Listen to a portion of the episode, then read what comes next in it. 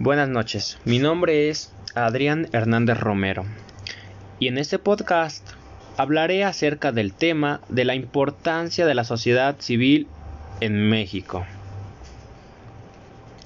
Pues bien, comenzaré explicando de qué se trata la sociedad civil.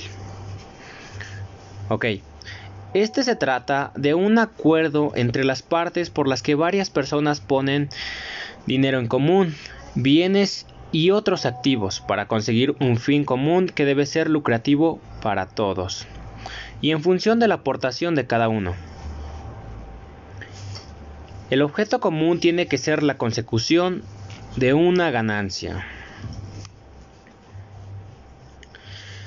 La sociedad civil es muy importante, pues ya que ha contribuido y sigue contribuyendo a iluminar la conciencia pública de los mexicanos y a reforzar la idea de que para generar las condiciones que todos deseamos para nuestro país, es necesario que tomemos la decisión de actuar para ello y aportaremos lo que esté a nuestro alcance para tal efecto.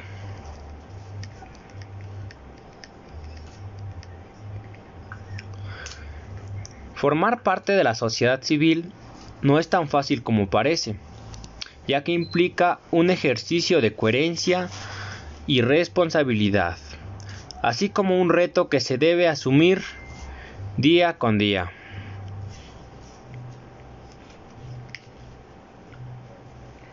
La sociedad civil se expresa de las formas más variadas, por ejemplo, en los colegios, profesionistas, en las organizaciones no gubernamentales, la Cruz Roja, en los institutos de investigación, en los clubes, en las fundaciones benéficas, en los organizadores defensores de los derechos humanos de los migrantes, en los sindicatos, grupos religiosos, laboratorios de ideas y centros de reflexión y análisis. Incluso a través de las redes sociales, que se han convertido en el medio de comunicación más inmediato y democrático del mundo.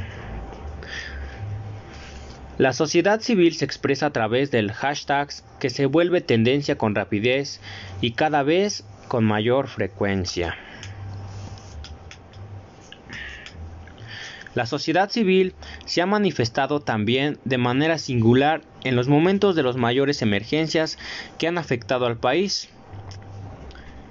Así ocurrió después del terremoto de 1985. Posteriormente, a raíz de diversos fenómenos naturales, como el huracán Gilberto de 1988. Y el más reciente, como consecuencia de los fenómenos sísmicos de septiembre de 2017.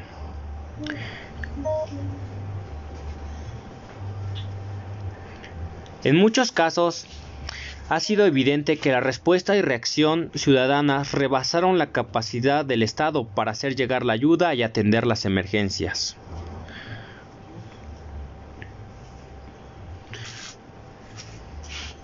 Pues bien, es así como finalizo este tema. Espero y sea comprensible para todos. Muchas gracias.